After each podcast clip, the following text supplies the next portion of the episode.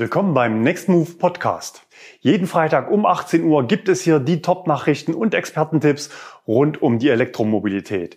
Wir haben die spannendsten Themen für euch wie immer kompakt zusammengestellt und das sind sie. Europas größter Schnellladepark geht in einer Woche ans Netz. Delivery Hell bei Polestar. Diskussion um Ende des Verbrenners in Deutschland. Krückentechnologie Hybrid. VW ID News. Erlkönigschau. Neues vom E-Automarkt Faktencheck und Kauftipps und Neues von Nextmove mit vielen neuen ID3 für unsere Flotte und in fünf Tagen zum Tesla Model 3. Europas größter Schnellladepark für Elektroautos mit sektorengekoppelter Gastlichkeit eröffnet am 9. Oktober. So heißt es in der Pressemeldung. Gemeint ist natürlich der neue Ladepark am Kreuz Hilton, initiiert von Bäcker und Multiunternehmer Roland Schürn. Bereits seit Februar gibt es dort am Standort einen provisorisch installierten Tesla Supercharger mit 16 Ladestationen. Jetzt geht es richtig los. Bauabschnitt 1 ist fertig. Eröffnet wird am Freitag ein erstes 150 Quadratmeter Kaffeebistro und zwei große Solardächer sind auch schon fertig. Tesla startet mit V3 Superchargern und Fastnet mit mehreren HPC Schnellladestationen mit bis zu 300 Kilowatt Leistung für alle anderen Marken oder eben auch Tesla.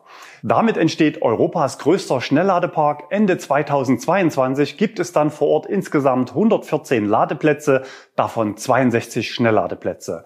Auch ein Gebäudekomplex entsteht, das Ganze intelligent vernetzt in den Bereichen Strom, Wasser und Wärme. Delivery Hell bei Polestar. Es verdichten sich Meldungen, dass der Start des Polestar 2 ganz und gar nicht so verläuft, wie man sich das vorgenommen hatte. Sowohl in den Foren als auch in meinem Postfach häufen sich Problemberichte und Beschwerden von Kunden. Was geht alles schief? Kunden erhalten oft keine Antwort auf E-Mail-Anfragen. Die E-Mails werden zwar dem Account zugeordnet, aber offenbar gibt es keine Ressourcen zur Bearbeitung. Der Telefonsupport hört den Kunden zwar zu, aber liefert Antworten und Lösungen nur bei Standardanfragen, nicht jedoch bei echten Problemen.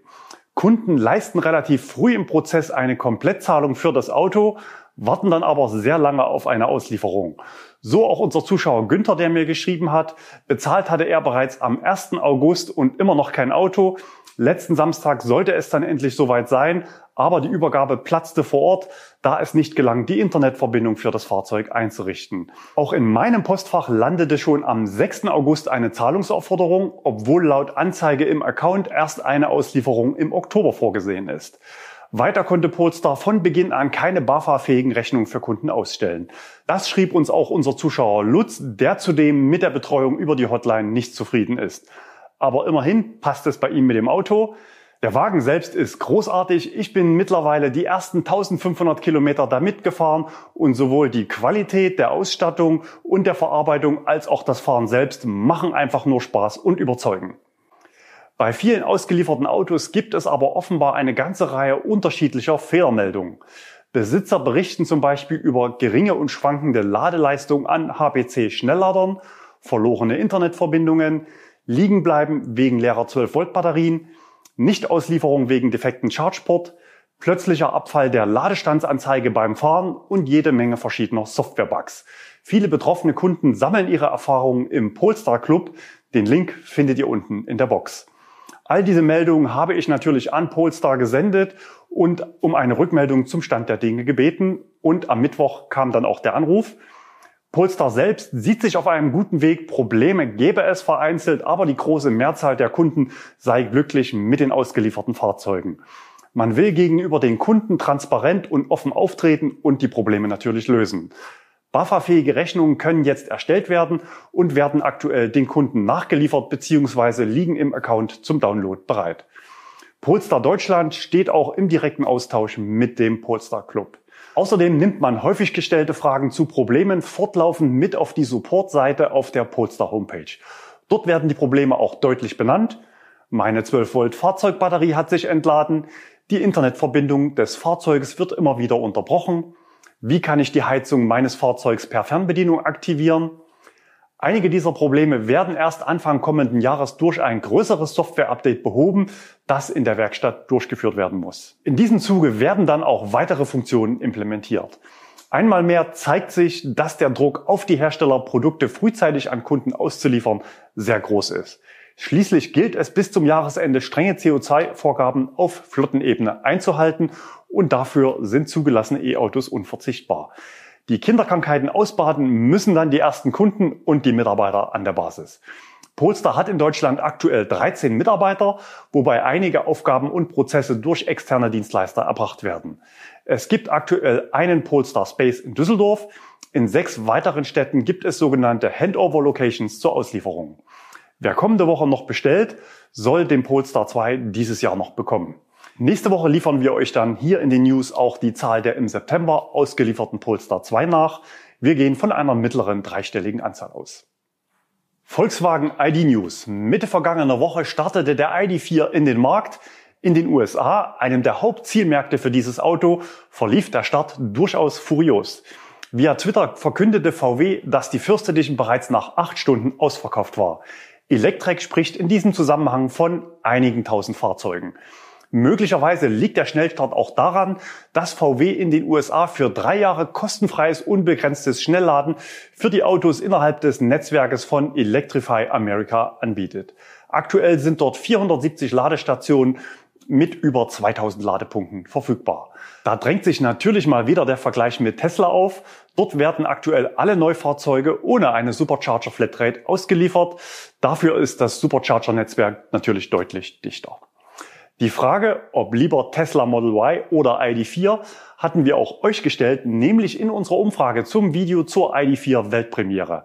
Vielen Dank für die rege Teilnahme. 4000 Stimmen wurden abgegeben. Wir lösen auf. Das Ergebnis 42% Tesla Model Y und 58% VW ID4 wobei das Video vermutlich die VW-Kundschaften mehr angesprochen hat als die Tesla-Fans. Wir sind sehr gespannt, wie sich die Zulassungszahlen 2021 für beide Fahrzeuge in Deutschland entwickeln. Im VW-Konfigurator gab es noch eine interessante Änderung. Jetzt neu bestellbar ist ein 19 Zoll Radsatz mit Ganzjahresreifen für ID3 und ID4. Der Aufpreis variiert und richtet sich danach, welches Rad im jeweiligen Paket bereits enthalten ist. Bei beiden Modellen ist die Option aber nicht für First Edition Fahrzeuge verfügbar.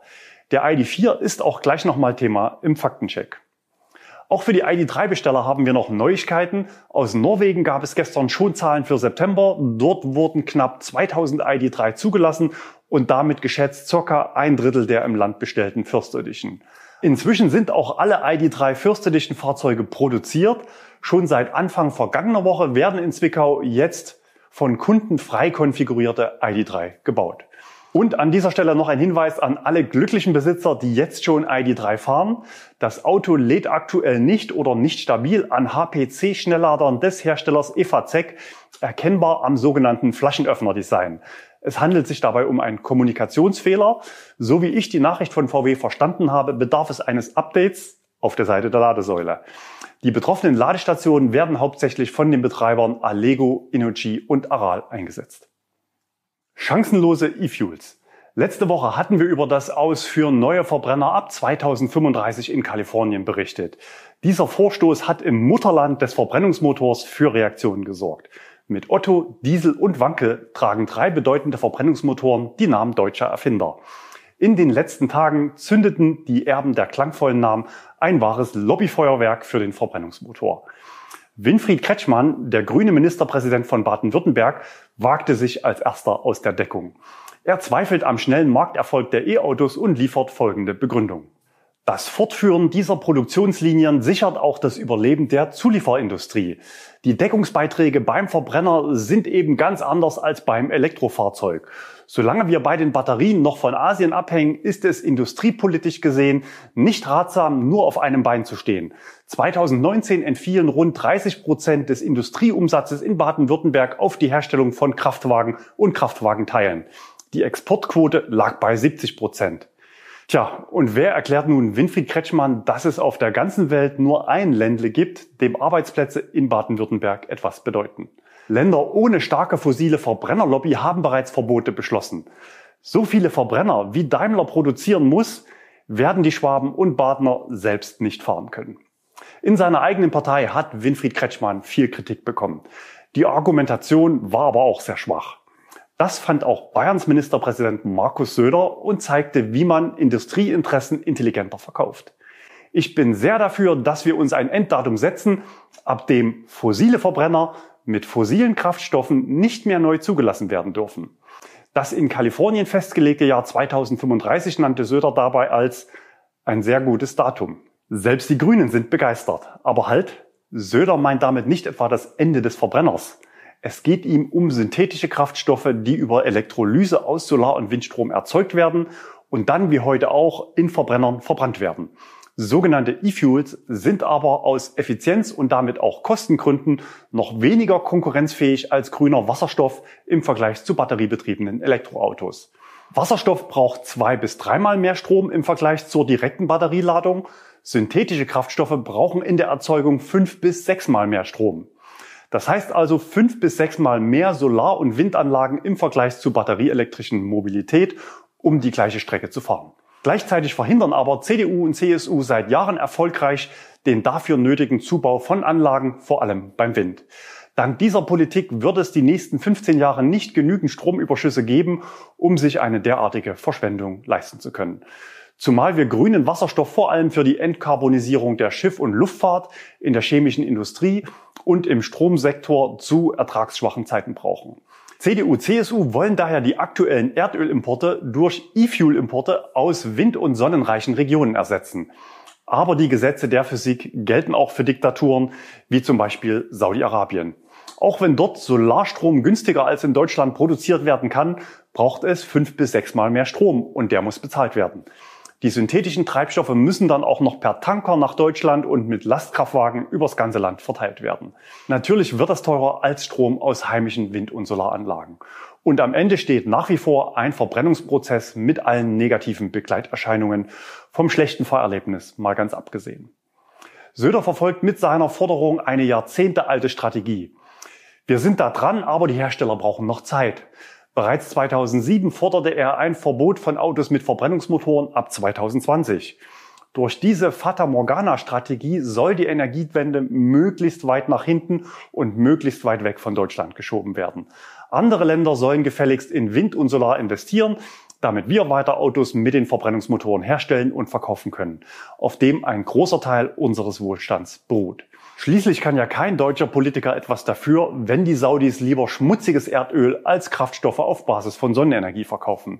Winfried Kretschmann hat übrigens erkannt, dass er von Markus Söder in Sachen Fata Morgana Kommunikation noch etwas lernen kann. Er sagte, mein geschätzter Kollege Markus Söder ist ein Meister der Überschriften.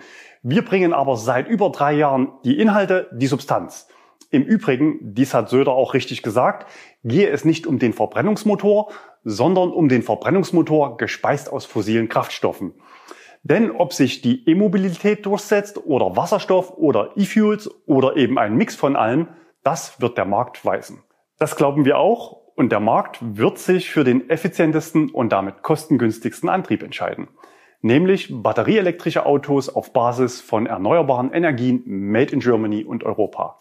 Wenn alle 45 Millionen Pkw in Deutschland batterieelektrisch fahren, steigt der Stromverbrauch des Landes gerade mal um 15 bis 20 Prozent. Das heimische Wind- und Solarstrompotenzial ist ein Vielfaches davon. Stromüberschüsse werden in Elektroautos zwischengespeichert, um dann verfahren oder bei Bedarf auch wieder zurück ins Netz gespeist zu werden. Krückentechnologie Hybrid.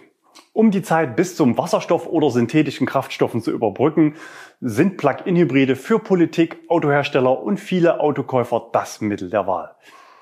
Das sind ja quasi auch Elektroautos, nur viel besser. Und zur Not kann man sie mit unter zwei Litern Kraftstoff pro 100 Kilometer fahren, wenn man den Katalogangaben glaubt.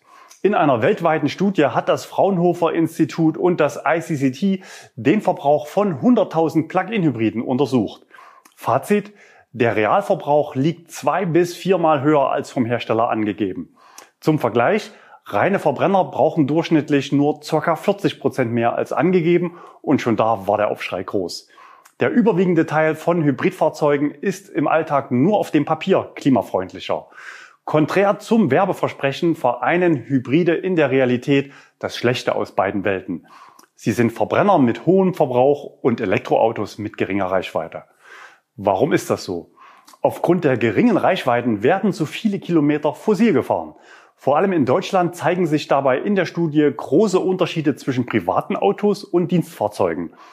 Aber auch bei privaten Fahrzeugen werden 57 Prozent der Strecken fossil gefahren. Bei Dienstwagen werden sogar 82 Prozent fossil gefahren. Und das ist der Durchschnittswert. Ein Großteil der Dienstwagenfahrer lädt das Fahrzeug also überhaupt nicht und fährt vollständig fossil. Warum geht diese Rechnung auf? Der Arbeitgeber zahlt ja brav den Sprit. Es gibt Berichte von Leasingrückläufern, bei denen das Ladekabel noch eingeschweißt war. Dienstwagenhybride kosten den Fahrer bei gleichem Listenpreis dank steuerlicher Anreize nur die Hälfte jeden Monat und werden natürlich auch entsprechend nachgefragt. Einige Unternehmen haben jetzt reagiert und verbieten aus Kostengründen Plug-in-Hybride in der Firmenwagenrichtlinie. Es stellt sich also die Frage, wieso Hybride mit Steuergeldern überhaupt gefördert werden, wenn sie im Realbetrieb nicht den gewünschten Klimaeffekt haben. Die Antwort ist einfach, Hybride sind vor allem für Hersteller eine attraktive Brückentechnologie. Der Fahrzeugpreis steigt, was dank staatlichem Umweltbonus von bis zu 4.500 Euro nicht so auffällt. Der Flottenverbrauch sinkt auf dem Papier und man vermeidet Strafzahlungen. Das Image wird grün und man gibt sich fortschrittlich. Aber am wichtigsten ist, die Hersteller können weiterhin die gleiche Menge an Verbrennungsmotoren verkaufen und bestehende Produktionskapazitäten möglichst lange auslasten. Zweitens, das Servicenetz wird im Spiel gehalten, weil es nach wie vor einen wartungsintensiven Antriebsstrang gibt. Drittens, die Hybrid-Story kommt dem Kunden sehr entgegen. Sozusagen ein sanfter Entzug von fossilen Brennstoffen, der niemandem wehtut. Seht her, auch ich könnte etwas für die Umwelt tun, wenn es nicht so lästig wäre, alle 30 Kilometer zu laden. Wir kennen natürlich viele Ausnahmen, also Fahrer, die überwiegend über Monate auch elektrisch fahren. Aber für die breite Masse gilt dies laut dem Fraunhofer Institut nicht. Für Privatkunden bringt die vermeintliche Sicherheit, jederzeit Benzin reinzukippen, neben hohen Betriebskosten weitere Nachteile mit sich. Statt einem werden zwei Antriebssysteme ins Auto gepresst, eines davon wartungsintensiv und fehleranfällig, mehr Gewicht und weniger Platz im Innen- und Kofferraum.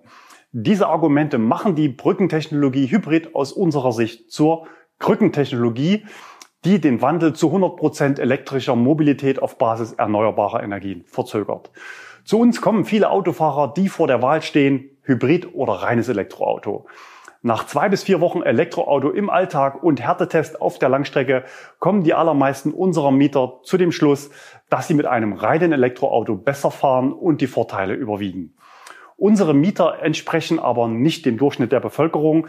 Sie sind der Elektromobilität gegenüber grundsätzlich positiv eingestellt und wollen selbst erfahren, ob das Elektroauto das Richtige für sie ist. Also, wenn ihr euch eine eigene Meinung bilden wollt, dann probiert es gerne mal aus. Die passenden Autos gibt's bei uns zur Miete.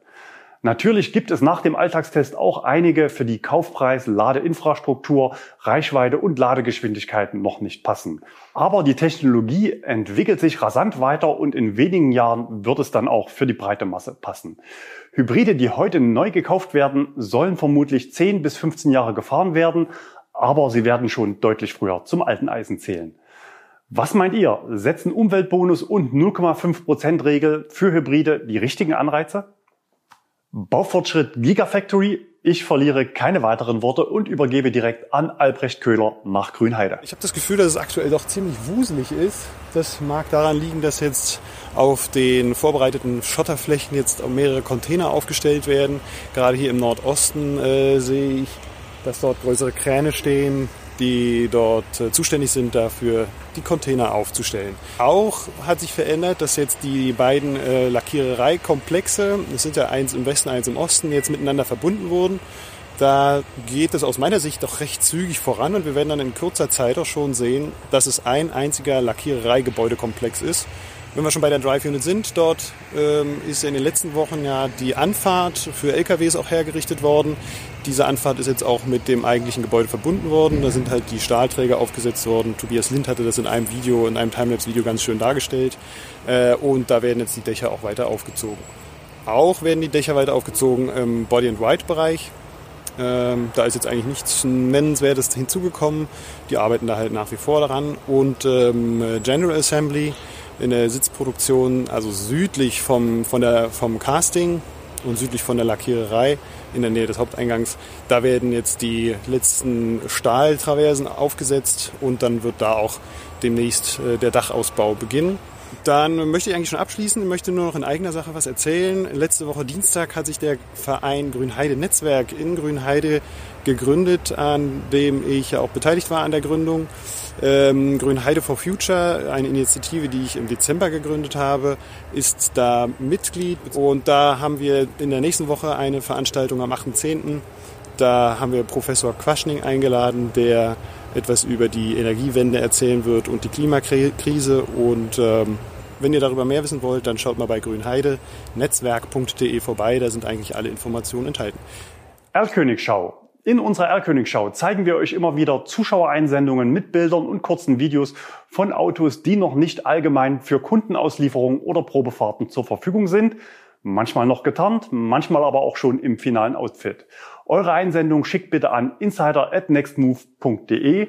Gerne auch mit Bild vom Display der Ladesäule und dem Auspuffcheck bei unbekannten Autos.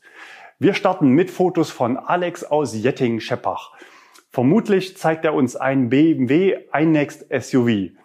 Leider schafft es das Auto auch diesmal noch nicht in unser Ladepeak-Ranking, denn so richtig wollte es mit den beiden Aleco HPC-Ladern vor Ort nicht laufen. Weiter geht's mit einem Video von David. Er hat auf der A9 Höhe Ingolstadt ein Audi e-tron GT gesichtet. Dieser Audi hat ja bekanntlich ein 800 Volt System an Bord und ist technisch sehr nah am Porsche Taycan.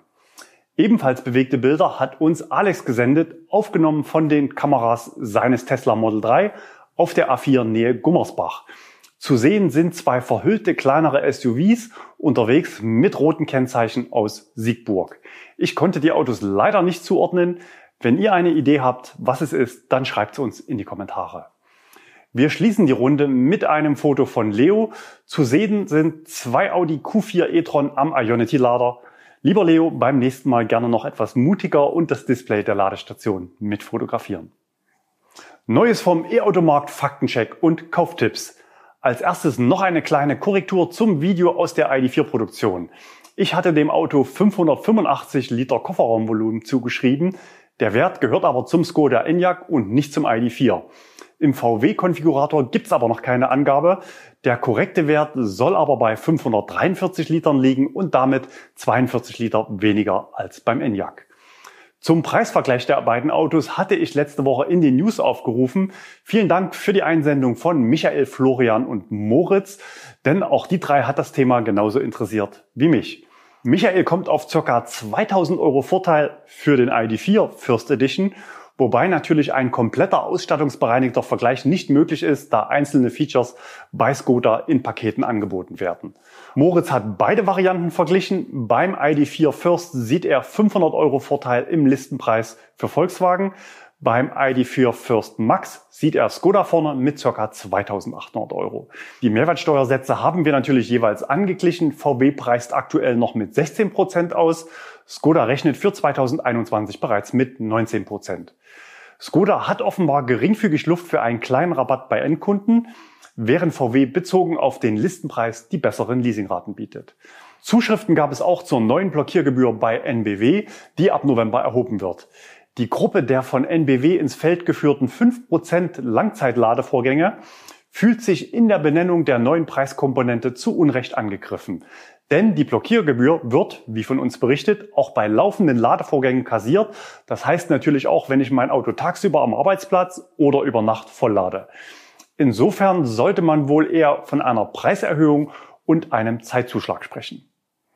Weiter geht's mit unserer Ampel für E-Autos, die ihr bei aktueller Bestellung noch dieses Jahr 2020 geliefert bekommen könnt. Zumindest, wenn ihr bei der Konfiguration etwas flexibel seid. Wir nehmen zwei Autos wieder mit auf, nämlich den Kia e-Niro und den Kia e-Soul. Dort soll es regelmäßig kleine Kontingente an kurzfristig verfügbaren Fahrzeugen geben. Auf unserer roten Liste für 2021 gibt es etwas Entwarnung. Bei Smart gab es diese Woche offenbar kleine neue Kontingente für die Händler und eine Aufstockung der Produktion. Smart 44 werden bei Neubestellungen aktuell mit Q2 2021 prognostiziert. Wir gehen wieder auf grün, das heißt Vorwarnstufe. Cabrio steht auf Q3 und Fortu auf Q4, da bleiben wir auf gelb. Und Neues von Nextmove. Viele neue ID3 für unsere Flotte. Nächste Woche ist es endlich soweit. VW hat geliefert. Noch nicht alle, aber inzwischen 14 unserer 20 ID3 First Edition sind beim Händler angekommen und die Autos wurden gestern auch schon zugelassen.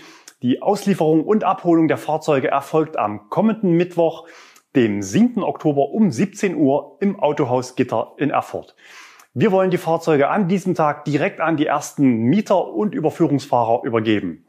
Die entsprechenden Testdrives also kostenlose One-Way-Mieten, sind auf unserer Homepage ausgeschrieben. Den Link findet ihr unten in der Box. Genauso wie den Link zu den Mietpreisen der verschiedenen ID3-Varianten.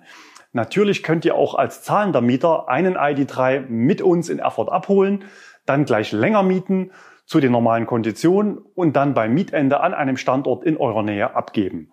Die Kilometer für die einfache Strecke zum anderen Standort gibt es dann natürlich zusätzlich on top als Inklusivkilometer. Egal, welche Variante ihr anstrebt, bitte immer zuerst eine Anfrage übers Formular auf der Homepage senden. Eine echte Übergabeparty wird es Corona-bedingt leider nicht geben, aber wir werden mit mehreren Kollegen aus dem Team vor Ort sein, ich natürlich auch. Wenn von euch jemand einfach nur so vorbeikommen möchte, dann schreibt uns bitte vorher eine E-Mail bis Dienstag an info at nextmove.de. Die allgemein bekannten Grundregeln sind natürlich einzuhalten. In fünf Tagen zum Tesla Model 3.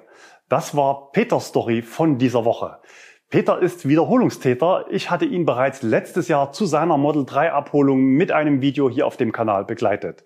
Leider hat ihn der Lockdown im Frühjahr hart getroffen. Er betreibt das Ausflugslokal Alter Felsenkeller in Naumburg an der Saale und musste sich mangels Einkommen im Frühjahr von seinem Auto trennen. Jetzt läuft es wieder besser und er hat am Freitagabend um 23 Uhr wieder ein Model 3 bestellt. Auslieferung war dann schon am Mittwoch in Hannover. Auto ohne Makel, schrieb er mir. Das freut mich natürlich. Lieber Peter, ich wünsche auf diesem Wege allzeit gute Fahrt.